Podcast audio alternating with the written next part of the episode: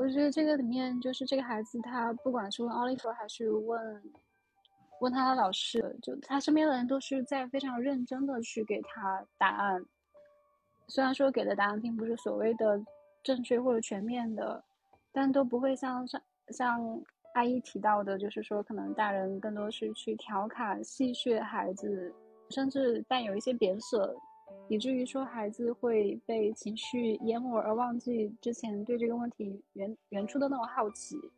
好像大人这种戏谑也就意味着似乎这个问题是一个类似于禁忌的一个存在，就好像你有这个好奇，那我就告诉你是从垃圾堆捡来的，然后可能也是一种阻止孩子去进一步追问的一种，就是无形中有这样的效果。就是这个宝宝树。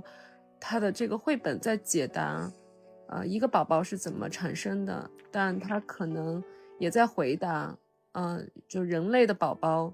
它是怎么产生的？但即使他们是有相同的生产的过程，但他们也是非常，就是别具一格，或者他们是完全不同的个体，会有非常大的独特性。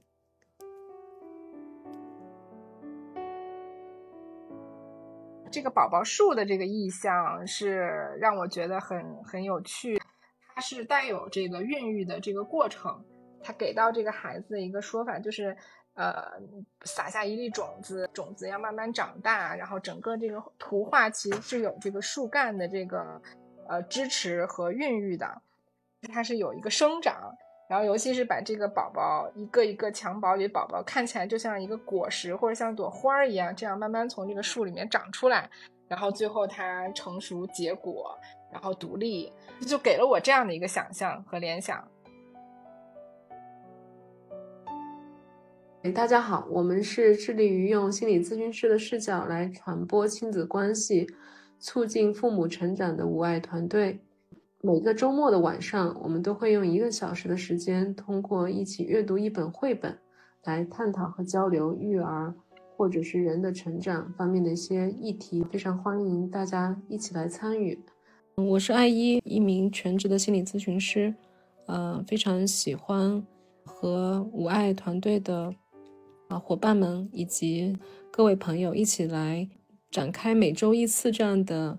绘本共读。Hello，我是小王子，也是一位心理咨询师，然后非常享受每周的绘本共读和联想漫谈的时间。我是他他，我也是一名兼职的心理咨询师，我对绘本非常感兴趣。我们都觉得绘本是嗯有非常丰富的内容和非常精彩的精神呃财富，所以也很希望能够有更多的机会，能够跟大家一起读到更多很好的绘本。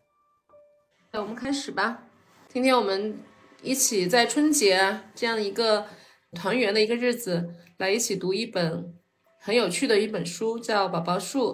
那首先也是请他他来给我们介绍一下这本书的选取的原因，带我们一起来欣赏一下这本书吧。这个书可能对绘本比较了解的朋友们会嗯看出来啊，它的作者叫。呃，苏菲·布莱克尔，他是一个很有名的绘本作家。那他还有一本特别有名的绘本叫《灯塔》，还有一本叫《房子》，呃，老房子。我个人很喜欢他的绘本，是因为他的创作非常用心。那本《灯塔》里面。呃，他据说哈，这是我看到的一些资料。据说他在那个，他真的去到一个灯塔，然后在那住了很长时间，去观察，就是灯塔里面的一些细节，还有这个灯塔，就作为一个特殊的存在，它的那个意义和价值。他画很多呃绘本是非常有，非常去自己去做研究的。然后老房子那本绘本也是，就是他真的去到了一个老房子里面去收集了非常多关于这个房子的一些资料，然后画到了他的绘本里面，给嗯观众非常身临其境的感受。那这个宝宝树在他的绘本里面很独特的一本。是因为我我很喜欢这个主题，我觉得这个呃主题跟我们就是说我们无爱的团队呃想要去谈论的一些内容是非常相关的。这里面有宝宝，有家庭，有关于一个宝宝他的从哪来，啊，他给一个家庭可能会带来一些什么样的呃新的问题和发展的一些不同、一些挑战，我觉得很适合我们一起来去讨论和交流。所以啊，出于对这个作者的喜欢，还有对他的绘画的作品，还有他绘画的这种方式的喜欢，这一次也是过年的时候，我就把特意旅行的时候，我把这本绘本就带在身边。我想说，我们呃有这样的机会一起来读一下这个绘本，我们一起也交流交流关于这个小宝宝相关的这样的一些有趣的一些话题。嗯，谢谢他他刚刚的介绍，那我们就一起来听他他先带领我们熟悉一下这本书吧。那我就先给大家读一下。嗯，这个绘本的封面非常有趣啊，它就完全应和了这个“宝宝树”这三个字，就真的是一棵树上长了好多宝宝。但我觉得这个这个形象非常可爱，然后每一个宝宝的表情都都特别有趣，呃，活灵活现的这样的一个感受。从绘画层面来说，我就很喜欢这个绘本。宝宝树，第一个封面页就是。献给奥利弗和艾吉，是他们给了我最初的灵感。我没有去查这这两个人是不是这个作者的孩子，我猜测有可能是哈，所以很有趣。这个绘本开始的时候，这个小朋友就是刚才封面上的秋千上的小朋友说：“我醒来了，下了床，叫爸爸起床，叫妈妈起床。”再去叫爸爸起床，穿好衣服。于是他们对我说：“我们家要迎来一个新的小宝宝。”我的脑海里有一百个问题，最后问出口的却是：“巧克力麦片还有吗？”爸爸妈妈因为要迎来新的小宝宝，开心的不得了，同意让我再多舀一勺。我使劲舀了一大勺。这时我才想起自己真正想问的问题：我们去哪儿接新宝宝？可是爸爸上班要来不及了，妈妈再不走就真迟到了。奥利弗正在我家门口等我一起去上学。我很喜欢奥利弗，因为他是大孩子，懂得特别多。如果我不愿意，他也不会非要我拉他的手，但一般我都很乐意。所以我把新宝宝的事告诉了他。我问他知不知道小宝宝是从哪里来的。他说：“当然知道。你撒下一粒种子，种子长大了就长成一棵宝宝树。”刚说完，就到了我们班。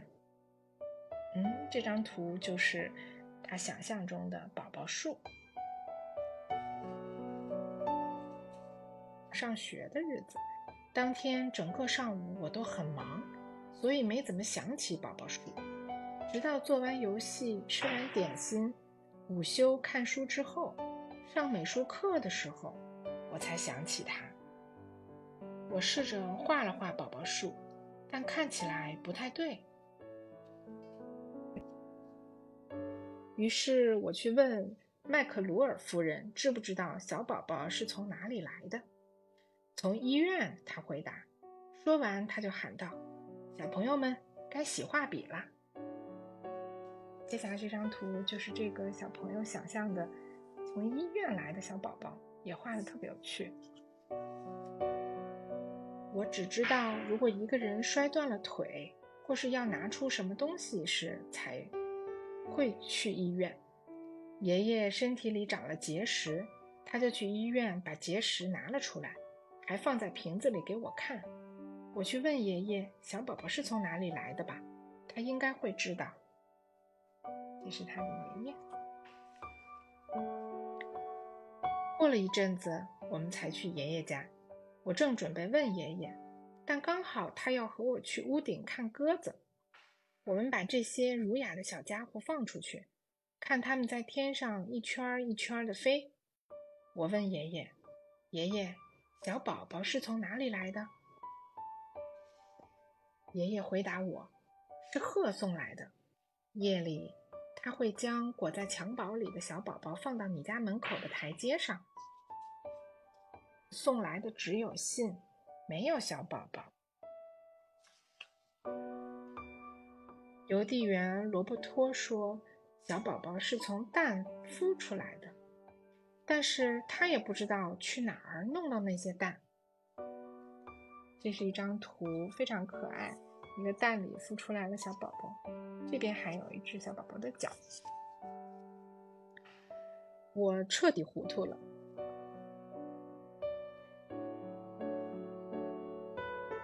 开始听完第二个睡前故事。我对爸爸和妈妈说：“我有一个问题要问。”于是我问道：“小宝宝是从哪儿来的？”“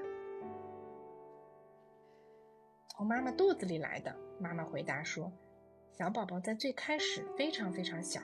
爸爸回答说。“小的几乎看不见。”妈妈说。“宝宝们源于一粒爸爸的种子，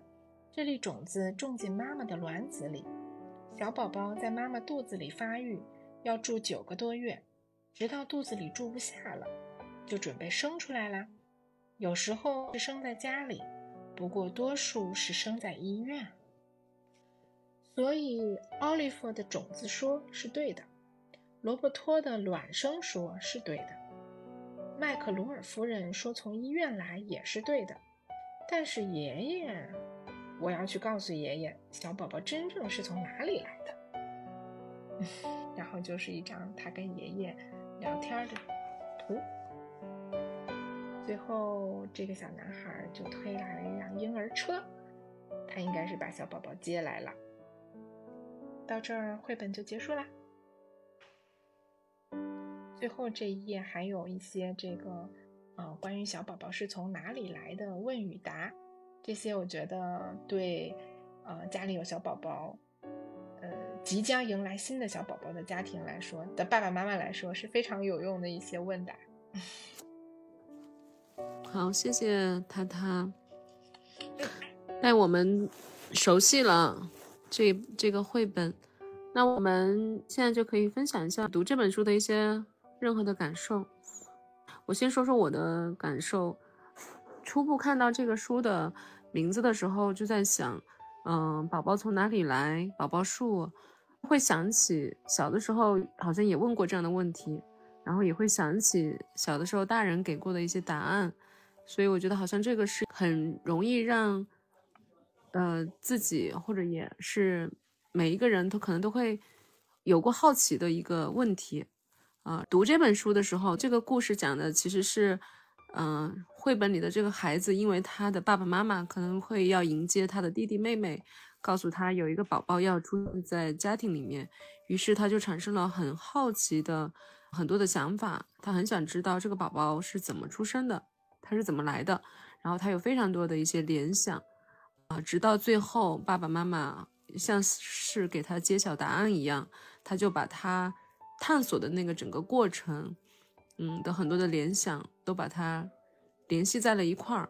啊，我会觉得这个过程就是这个认识到一个呃新生儿是怎么出生的，在这个绘本里面的这个小朋友的这样的一个联想和回答探索的过程，我觉得这个是一个非常非常好的一个体验的过程。嗯，我看到这个绘本的时候，我会在想，哎，呃，为什么在我的小时候好像我没有这样去探索过，这样去联系过，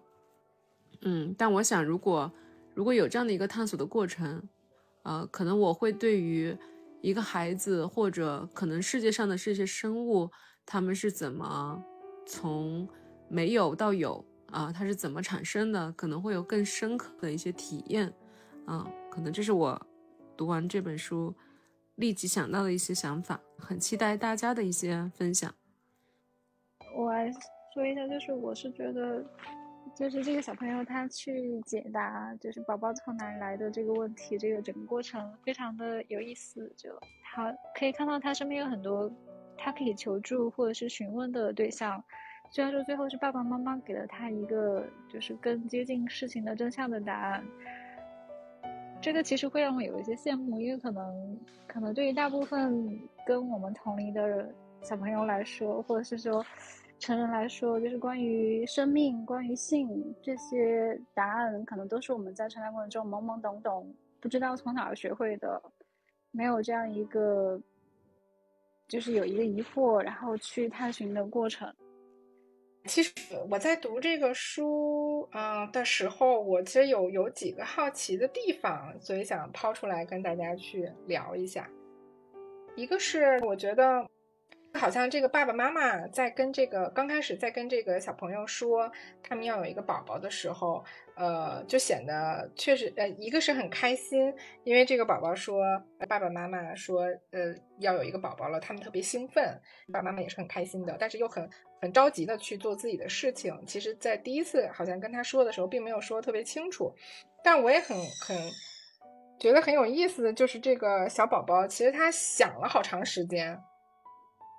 就是这个问题，他没有在那个当下去问他的爸爸妈妈，而是他问了一下身边呃这么多的人，然后他酝酿了一下这个问题，好像是过了一段时间，就是等他妈妈其实已经就刚开始的时候，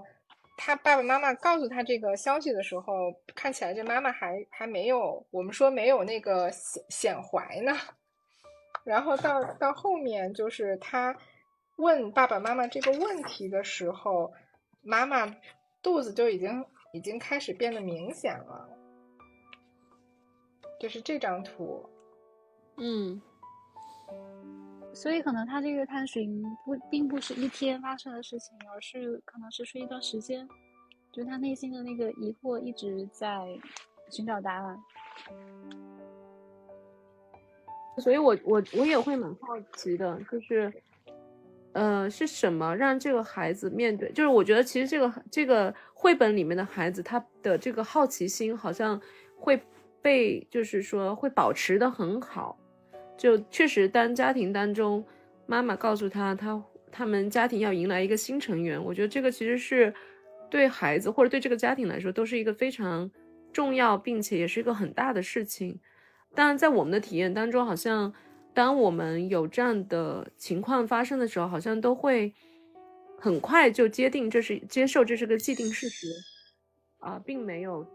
就是并没有产生那么多好奇和探索欲望，所以我其实就会蛮好奇，就是这个孩子的这个探索欲或者这种好奇的保持，他是怎么被保留下来的，以及，呃，就像刚刚太太说，其实他这个他对这个问题的探索持续了很长时间。可能从妈妈开始怀上，告诉他，到妈妈可能都显怀，可能这是一个挺挺长的时间，好像但这个问题一直萦绕在他的脑海里面，他一直会持续的去去对这个事情保持好奇。我觉得他保持好奇的同时，可能也在也在用这样的方式去去接受他可能会有一个弟弟或者妹妹。对我其实会觉得。好像他刚开始知道这个事情的时候，说家里要来一个宝宝，那个时候他还没有和，就是我我猜想啊，就那个时候他还没有理解到说是妈妈把这个宝宝生出来，所以他刚开始好奇的是说我们去哪儿接这个宝宝，就小朋友，对吧？就像他 接他们家的宠物一样，对不对？对对对对对，就一只猫咪或一只狗狗，就是去宠物店接回来。对对对，因为他在他想象中就是这样子。对，就是刚开始他爸爸妈妈说的是我们家要迎来一个新的小宝宝，他是这样来说这句话的。所以是不是这个小朋友刚开始的时候，他并没有把这个呃孕育一个生命和和妈妈的这个身体上的变化，或者是生育这样的一个过程，他真的能够联系在一起。所以他去问了那么多的问题：宝宝从哪儿来的？我从哪儿能把他接来？但是等，也许到后面，他慢慢的观察到妈妈的这个身体上的变化，然后这个时候，爸爸妈妈也能够给他去讲这样的一个故事，或者说那个时机也到了，他他能够在这个这个妈妈的身体上理解到这个生育或者是孕育的这样的一个过程的时候，这个时候，然后发生了这样的一个就比较细致的一个讲解了。因为我之前也看过其他关于就是就是关于生命教育的绘本，我会觉得这个这一个绘本跟其他不太一样，其他都是比较硬的科普，就直接解答宝宝从哪里来这个问题。但这一本它是从一个孩子的视角，而且它预先就没有任何所谓的预设，他不会说这个新的宝宝或者是我的弟弟或妹妹，他肯定是跟我爸爸妈妈有关系的。那只是作为一个家庭的成员，他去探索，哎，新的宝宝是从哪来的？然后不同的人给了他不同的答案。与此同时，他就像他他说的，他可能也同时感受到妈妈的身体的变化。最后，他关于宝宝从哪来的这个答案，跟他爸爸妈妈给予的一个详细的解答，以及他妈妈的身体变化，整个就好像一个生命。就好像妈妈在孕育一个新的生命，宝宝就这个孩子，他也在孕育一个新的观念，他们同时自然的萌发和出生了。我挺赞同小王子说的，为什么我觉得这个绘本也也也让我很喜欢、很意外？就就是确实是那个感觉，他讲讲生命这样的一个事情，它不是像科普，不是那种科普。确实有些绘本，它上来就会给你讲一个精子和一个卵子怎么结合，就是像那个小薇向前冲啊，类似那样的绘本，就是他在他在科普这个结合的过程。但这个绘本其实是就是从小朋友，呃，怎么去理解，或者他刚开始可能会有什么样的想象，然后一点一点的他怎么跟这个现实中发生的这个事情，呃，联系在一起。或者他真的能够理解这个生育的那个特别深刻的那个含义，我觉得这一点是特别好。尤其是前面讲那个小朋友的想象的那个部分，我觉得我我特别喜欢。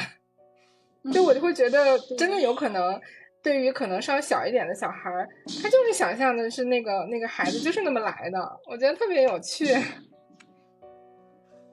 就我觉得，就他完全就是一个。对于生命，或者是对于生育、对于心育组织的孩子的视角去想象这个探寻的经过，而不是说我直接从一个大人的视角去赤裸裸的告诉孩子，然后所谓的受精卵是怎么回事儿，好像没有任何的神秘感和探寻的过程。嗯，刚刚他他说到，可能嗯，当当爸爸妈妈告诉他家里要有一个。新的宝宝来到家里的时候，我想可能我们大部分人可能都会自然而然的就会想到，那就他可能会有一个妹妹或者弟弟。但是好像在这个小朋友的视角视角里面，其实好像这个宝宝不一定，呃，他不一定是爸爸妈妈，是不一定是妈妈生出来，而是有更多的可能性。我觉得这个部分是其实是蛮。蛮打破我们就是站在一个已知这个信息的这样的一个视角下去思考的问题的，啊，或者就是能想象想象到的，所以这个部分我是觉得蛮有意思的。我也会联想到，因为最近在过节嘛，过节就是我们也会在家里打扑克，我们就会会教小孩子打扑克，我就会发现这里面真的有很多有很多呃。就是先入为主的一些观念，然后在教孩子打牌的时候，你就会发现，他会体现的很很淋漓尽致。举个例子，就比如说我们大人其实可能已经知道这个牌怎么打，规则是什么，啊，但是其实对这个孩子来说，他拿到那副牌之后，其实他不太知道这个里边的那个组合到底是按照哪个方向去走。我可能有点说的不是那么能够说清楚啊，但但是我我会觉得这个部分，就是我我是觉得这个绘本带给我的一个嗯好奇的点，就是在于，呃，我们怎么样让孩子的世界是建立在他们的好奇和体验的那个过程当中，然后既然有探索的空间，同时好像你又给他一些输入，帮他去找到一些或者给他一些引导。能够帮他在他的体验范围内去找到一些答案，我觉得这个部分其实是蛮有呃蛮有意思的啊。就是如果大人过早的给到了一些东西，呃，就好像也没有什么探索了。但是如果没有任何的输入，可能对他们来说又有一些困难啊。就好像这个这个部分还蛮有意思。嗯，我理解阿姨刚才说的部分，这个绘本里面就是说。嗯，对，这个小朋友是靠自己的自己的能力先去尝试找答案，找到一些答案以后，他还尝试把它给呃嫁接起来，把这些答案就是进行他自己的加工和理解。但是好像最后都都有点说不通，好像越搞越迷糊了。发现嗯，怎么这些都不对的时候，然后他再去去找他爸爸妈妈，去去问出这个问题。所以这个过程对他来说是是很重要的。是因为其实他的联想可能是他在他的生活当中可以观察到的很多的现象，比如说一棵树它是怎么样从播种然后到枝繁茂叶。呃，然后或者他看到的那个鸟儿，它是怎么，或者我们说的那个小鸡，它是怎么破壳而出的，这些都是他观察到的那个生命的孕育和生命的诞生。他能把这些联想起来，其实是跟他的生活经验是非常密切相关的，并不是书本告诉他的，也不是大人直接告诉他答案的。所以我觉得这个过程是特别宝贵，嗯，特别珍贵的。嗯，就像这个，这个这张说他去医院，那个宝宝是从医院来的这张图，我就觉得就像阿姨刚才说的，就我我就感觉特别像一个宝宝超市，就是好像是，对，就是一个一个像宝宝橱窗，然后这个啊，一个一个宝宝，然后嘚嘚嘚嘚出来了，就是就特别特别带有那个小朋友的那个天真的想象，都特别有特别有趣味，嗯。当然，我觉得这个也也很有意思，因为其实这个绘本我们都知道它是它是成人创作的，所以我我我也很好奇，就是小朋友拿到这样的一个答案的时候，答拿到这样的一个现象或者一个问题的时候，他们会呃是用这样的视角在思考一个生命的诞生吗？我是觉得。就是从我个人的经历而言，我确实是在接受所谓的性教育或者生命教育之前，就听到了很多关于宝宝从哪来的那种，不管是那个罐，就是譬如说就是仙鹤送子啊这样的，还有就是周围的生活中会有很多碎片透露出这个答案，但是直到直到初中的时候学生物才会知道说，就受精卵是怎么回事儿之类的。然后在这个之前，确实是就只能去，好像也只能去懵懵懂懂的靠自己，就像阿姨说的，就是一些碎片跟生活的经验跟想象去糅合在一起，形成一种对这个答案的一些初步的印象，然后再去判断说不同印象哪些可能是更对的，或者是说他们彼此之间有没有一些自相矛盾，或者是说。互补的地方，就好像人类去探寻很多未知的领域一样。嗯，所以可能这个宝宝他就是看上看上去是说这个孩子要去解答宝宝从哪来的这样一个问题，其实他也是浓缩了就是人类他本身对于说生命是怎么孕育这样一个问题的一个探寻之旅。我如果结合我自己的经验，你我不知道你们小时候，我觉得小小丸子刚刚说到他在。确切的知道这个生育是怎么发生的之前，其实都是碎片性的。我觉得我的体验当中，好像很小的时候问这个问题，好像大人会给到一种很戏谑的说法。我不知道你们有没有听到过这种说法，就有的大人就会说啊，你那个你是从垃圾堆里面捡来的。嗯，就我觉得这种这种体验，就一下就把你的那个探索欲给。给打断了，因为你就会在想，哦，就是这个感受体验非常的不好，就你就你就会很好奇，而且你会记住大人说这个话他的表情和和那个嗯他的那个状态，气血，对对对，你会觉得好像这里面你知道他说的不是真的，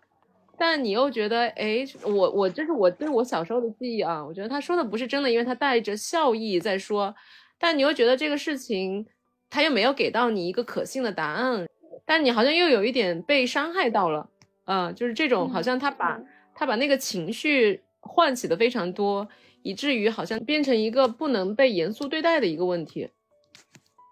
嗯，我觉得这个里面就是这个孩子，他不管是问 Oliver 还是问问他的老师，问他的就他身边的人都是在非常认真的去给他答案，虽然说给的答案并不是所谓的正确或者全面的，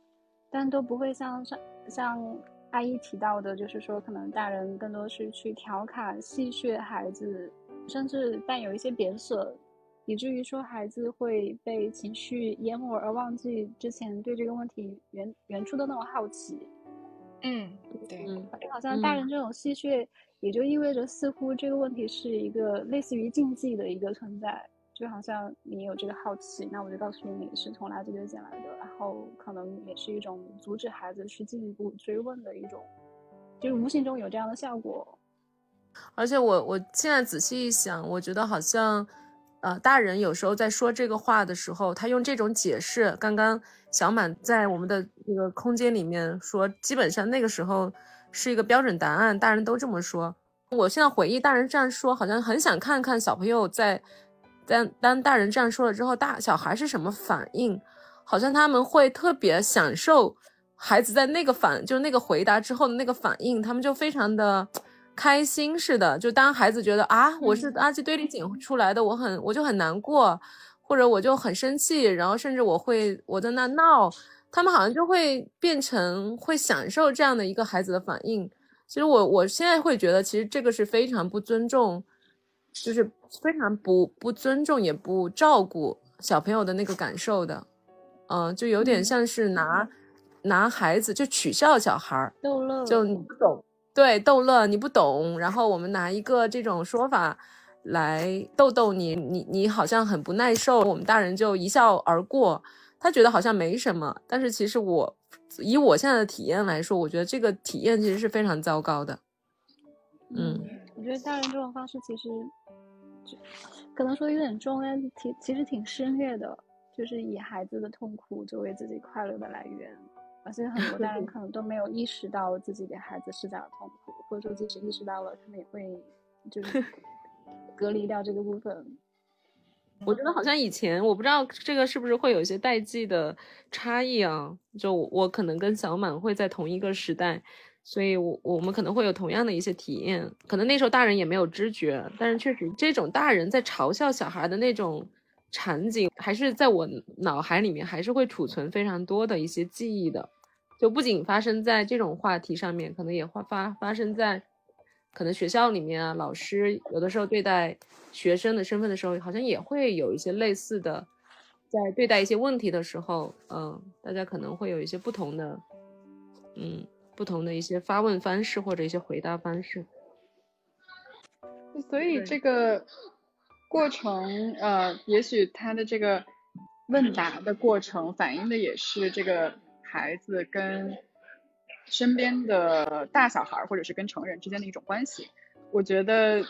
在这个里面，当然就他跟老师可能是一种，就是我们相对来说可以理解的，就他毕竟是在学校，所以他当然会去问老师这个问题。但是他问他就是经常跟他一起上学的那个大孩子啊，或者是问这个邮递员啊，我觉得是一种挺。有意思的一种就是社交关系，就好像这个孩子他在这么小就已经建立了一种跟不同年龄层的人的一种社交，然后同时通过这个问题，在他们原本的社交关系里面，好像加入了一层新的这个呃，无论是连接啊，还是就是好奇心的一个探索，尤其是在最后他呃跟他爷爷，反正是这个这个长辈去。交流的时候，他他最后意识到说，哦，原来是这么来的。然后他还要去跟爷爷说，爷爷当时告诉他的那个是不对的，他要跟爷爷去解释这个孩子到底是怎么来的，就是好像是一种很平等的关系。爷爷就是一个他的朋友，我会有这么一种感觉，尤其他们俩在看鸽子呀，就是一种没有别的人，就是他跟爷爷在一块儿，他们可以去做一些事情，也可以去。聊天儿也可以去问一些这种问题。那假如说爷爷的答案是错的，他也可以告诉爷爷啊，什么才是对的。就是这这样的一种平等，我觉得是也让我就是想到，包括大家刚才提到的那个，我们呃，也许小的时候被用这样子的回答方式去搪塞了的这个时候，其实我们是没有被平等对待的，我们没有。呃，能够去站在那个就是可以跟成年人平等对话这个位置上。我觉得这个好像好像说到了另外一个话题。其实孩子们虽然个头小，看起来他们还还不具备很多的生活经验，或者他们不一定所谓的懂事儿，但是其实他们的体验，嗯，就像我会在这个年龄还能够想起小时候关于这个问题回答带给我的那个体验和感受一样。其实小孩子是非常敏感，以及小孩子也他可能不懂得为什么，但是他会知道这哪里。这总有一点不对劲的地方，所以其实对于这种所谓的不平等，是会有感受的。还有一点我觉得挺有意思的，就是在一开始爸爸妈妈先跟孩子分享这个事情的时候，孩子的那个整个的脑回路，我觉得特别的真实，完全跟我以前看到的那种就是教育式的，有有这样子的传输性的口吻的一些。呃，书啊，或者是绘本就特别不一样。我觉得那个脑回路是真正，我觉得是很真实的表达。就是他先去，呃，先先是挺乱的，乱糟糟的。然后呢，他的第一反应是，就他是有可能在他爸妈呃把这个消息告诉他之前，他就是有这么一个需求，就是需要更多的那个什么巧克力酱还是什么的。然后呢，他。哦，对，去去要这个麦片，然后所以这个他的需求是是在那一刻，呃，是是占首位的，而且这个需求也没有让他妈爸爸妈妈觉得，哎，我怎么跟我孩子说了一个这个这个这么重要的事儿，结果他反而跟我要这个麦片，就是他的父母也没有做出一些好像觉得失望啊或者是什么样的反应。嗯，然后他们又去做了自己的事情，而且同时满足了他的需求。我觉得好像是让这个事情，就虽然我们说就是这种生新生命的来临对于一个家庭来说是很重要的事情，但是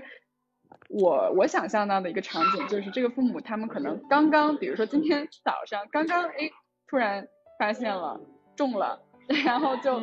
而且是那种迫不及待跟孩子要分享。我觉得这个首先就是一个很。让我觉得，哎，如果是现实中的父母，会不会这么快的就跟孩子分享？会不会两个人第一反应也许是，哎，我们得把这个事情先怎么怎么着，好好确认了，先比如说过了三个月，然后稳定了，我们好好想怎么跟孩子分享。但是我在想象，他们能这么快跟这个孩子说，可能就是在他们长期的这个家庭生活里面，就是一个很平等，就一个很透明的关系。哎，家人家长就是他们之间有什么事情，他们就是会。跟孩子说，而且是在也许他们俩都还没准备好，他们都还在急急忙忙的要去上班、要去做事儿的情况下，就就已经是抑耐抑抑制不住的那种喜悦。这个我觉得我也特别能理解。那确实是这个父母也许就是尝试啊，有这种喜悦的一个一个表达的一个欲望。然后呢，同时他们又没有被孩子的这个这个转移话题给打扰。然后呢，同时这个孩子当他好像有这么多疑惑的时候，他也没有说好像揪着这个不放，他也就是正常的过着他的生活，跟他的不同的朋友见面。然后呢，也许是哎想到了突然有这么一个好像未被解答的问题，想要被解答一下，哎突然就就这个话题就又又又。提起来了，所以我觉得就整个的这个它的这个前面的铺垫的部分，就让我感觉作为一个就是故事的那种非常非常好的一个叙事，非常真实的一个叙事来看，就是他们的互动或者说小朋友和大人的状态都非常的自然流动，而且家庭把它当成就是很很。平等的一个成员，所以当家庭有这样的消息的时候，他们会第一时间来告诉这个宝宝，嗯，告诉这个孩子，嗯，我觉得这种体验确实也很好。但我我觉得另外一种就是，其实很多父母在决定要二胎的时候，或者当他们有这样的想法的时候，也许他们也会跟跟他们的孩子去商量这个事情，或者去讨论这个事情。当然，我觉得刚刚。阿梦的那个想象很有意思，就是他们有可能在这个绘本的这个场景里面，也许是爸爸妈妈刚刚发现他们中了，这是可能是一个意外惊喜，呃，然后他们很怀着很很喜很很喜悦的心情跟他的孩子去分享这样的一个消息。嗯，我觉得这样的就是这样的情节设计比较合情合理。哎，其实我我有一个想象，就是嗯，就像刚才阿姨说的，因为这里面其实是是相当于是二胎嘛，有些家庭确实是可能会在生第二个宝宝之前会跟老大可能说很多，可能会打一些预防针，或者说啊，我们要有一个孩子，我们我们要再迎来一个小宝宝啦。啊，你想不想要啊？或者是等等等等。我记得之前我我也有朋友，他们会会说会会征求呃第一个孩子的意见啊，怎么怎么样。但我觉得这个绘本里面好像看起来这个爸爸妈妈是跟那就我们刚我刚才说的那一类是不太一样的。听起来至少在这个场景的设定里边来说，好像这个小男孩也是刚知道这个事情。嗯嗯，是，对吧？就是他好像没有那个之前的那些啊，就那种那种情况下，可能是呃三个人一起商量，或者是要跟孩子去讲这个事情。但但是这个绘本里面，这个家庭好像看起来这个事情是很轻松的。嗯，对，就是 it just happens，嗯，自然的发生了。我就觉得，如果我说父母要去问。第一个宝宝说：“你想不想要第二个宝宝？”我会觉得，其实给了第一个宝宝过多的责任或者是选择，就他看上去是一个很民主、很尊重的状态，但是可能对于大孩子来说是一种不可承担之重，而且可能背后也隐藏着就是父母对于说迎来第二个孩子可能带来的一个系统的扰动，或者是对待孩子的。情感的一些扰动，会有一些焦虑，或者是比较多的担心，所以他才需要去做很多预先的铺垫，或者是去征询大孩子的意见。我觉得确实，这个绘本里面，就是这个作者在呈现这个家庭对于，呃，要迎来一个新宝宝这个事情，他呈现出来的整个的这个心理的状态，确实是就是感觉很轻松的。然后这个小宝宝，呃，虽然有那么那么那么多困惑的问题，但是他其实是在用很，至少在这个图画里面，他是用很有创造力、很很有活力的那种想象在思考这个事情。嗯，我觉得这个事情，我觉得刚刚你们讨论的这个点背后，是不是也反映了一些？因为我们都是在中国这个语境下来讨论这个问题，会不会也有一些我们本身在生育上的一些？需要控制的那部分的一些观念在里面，就是原来有计划生育的时候呢，啊，当然现在也是有计划生育。原来就是只能独生子女的时候时代呢，大家就就反正也得控制，你不能，你你你得你得去考虑那个政策要求，什么情况下可以生二胎啊？然后那现在放开了，可能三胎都允许的时候，你也要去考虑啊，我什么情况下我应该要二胎，或者我不应该要二胎？就这里面其实都是有一些非常控制的一些需要或者控制的必要性，但好像这个绘本里面体现出来的是一种很自然的，就是这个生命到来了，那我就用一种迎接的态度，呃，去对待它。我好像没有刻意去准备我要还是不要，好像也会有这样的一种区别。嗯，对我们来说，好像不管在哪个时代，好像我我说这个时代是相对于计划生育和。就是放开二胎跟没有放开二胎之前，好像都会有一个你要决定你是要还是不要啊，或者你要会意味着什么，不要会意味着什么，好像这里是一个很很重要、很慎重或者很困难的一个决定。但是好像在这个绘本里面，我觉得它流露出来的那个感觉是不一样的。那有可能跟就是这跟计划生育的政策有关系，就是以前可能大家不会觉得生二胎是一个选择题。它更多的是可能包括我们的上上一辈，可能会有很多的兄弟姐妹。然后当计划生育一胎成为一个比较主流的现象之后，人们在考虑第二个孩子的时候，就会变成一道选择题。以及中国当前养育孩子的成本其实非常高，所以可能一个家庭它是要去衡量他们的养育的能力和资源，来确定就是他们能够承担多少个孩子。是，我觉得其实这是蛮现实的一个，就是条件带来的一些影响，在生育观念上的一些影响，或者生育心态上的一些影响。我们聊到的其实是现实层面，就是我们的文化或者我们的这个成长经历里边就遇到的这样生生育的一些这种环境的一些因素吧，可能给人的那个心理上的一些感受所带来的影响。但是我觉得这个绘本，因为这个这个作者是澳大利亚呃的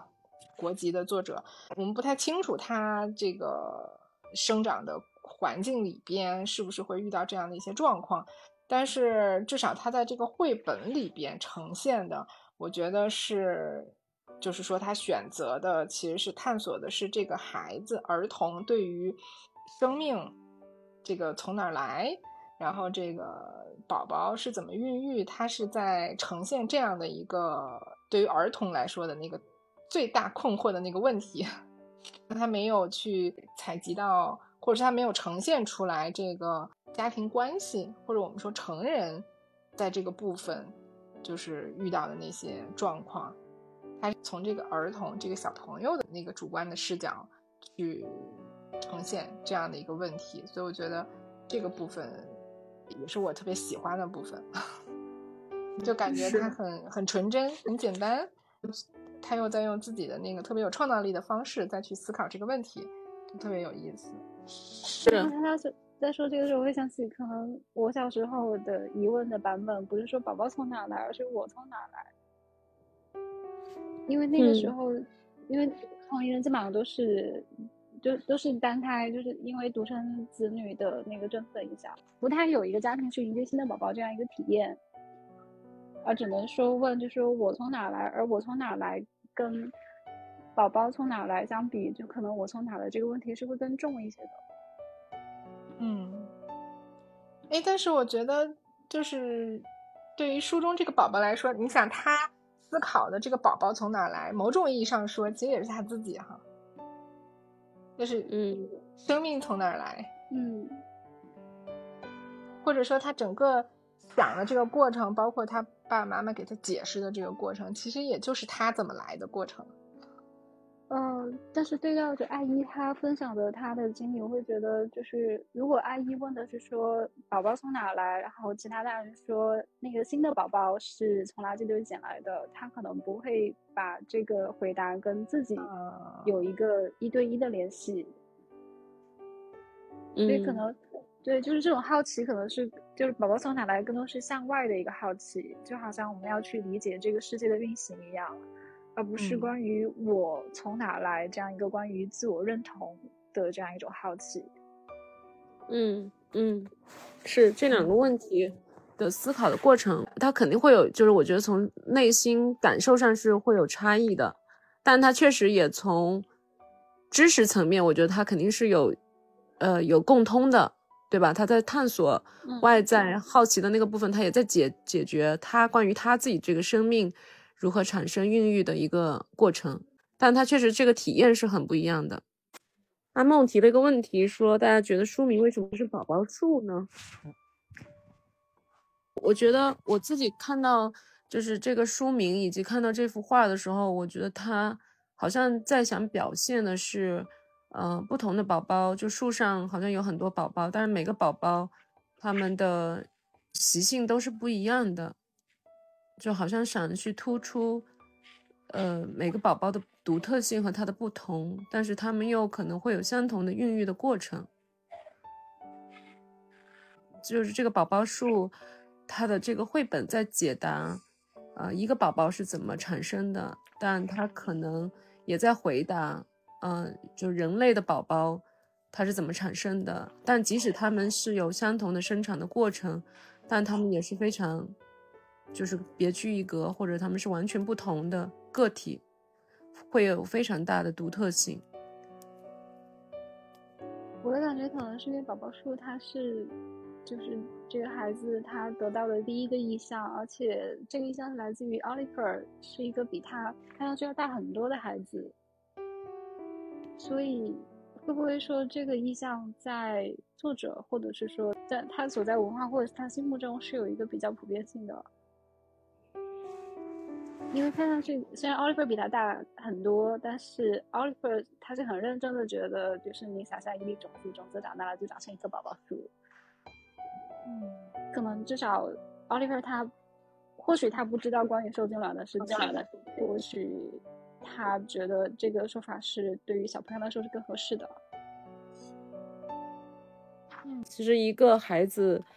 呃，被生下来，其实他的这个孕育成长的过程，虽然我们中国有句老话说，孩子只要生出来他就自然会长大，但其实这个长大的过程是需要非常多的条件，是需要非常多的父母的心血，要要要放在上面的。我想，不管是嗯一个孩子的妈妈，两个孩子的妈妈，我想只要决定。要生命孕育一个生命的时候，其实这个就是意味着非常大的责任，啊，这也是我们五爱团队想去在这个我们的绘本共读或者我们的内容这个传播过程当中想去想去表达的一些内容吧，就是一个生命的呃出生到它的成熟，其实这个过程是需要有非常多的。条件和滋养的，啊，所以这个我也是非常不容易的，啊，需要我们一起来努力，嗯。哎，其实我我想就接接着刚才那个，嗯，土豆妈妈就是那个说的一个词，我就觉得跟刚才阿梦问的这个问题特别契合。就刚才那个土豆妈妈提到“瓜熟蒂落”这个词。就是好像某种意义上回应了阿梦问的说宝为什么这个名字是宝宝树？这个宝宝树的这个意象是让我觉得很很有趣，它是带有这个孕育的这个过程，它给到这个孩子一个说法就是，呃，撒下一粒种子，然后种子要慢慢长大，然后整个这个图画其实是有这个树干的这个呃支持和孕育的。另外那那那那两几种说法哈，就是从医院抱来的，然后这个呃这个鸟送来的，都好像呃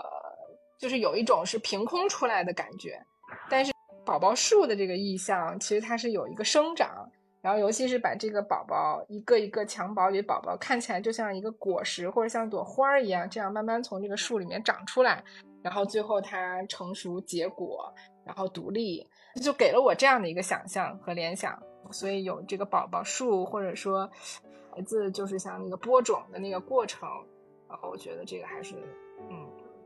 就挺好的，是给了我一个特别好的一个意象。嗯嗯嗯，喜欢这个联想。嗯，好的，那我们今天的直播要不就到这儿。再次感谢土豆妈妈跟我们连线，嗯，也给我们，呃，分享了很多她的一些经验，以及给了给我们一些很好的建议，也非常欢迎您持续的关注我们这个号。好，那我们今天就到这儿啦，大家拜拜啦！新好的，拜拜，新年快乐，新年快乐，拜拜，嗯，拜拜。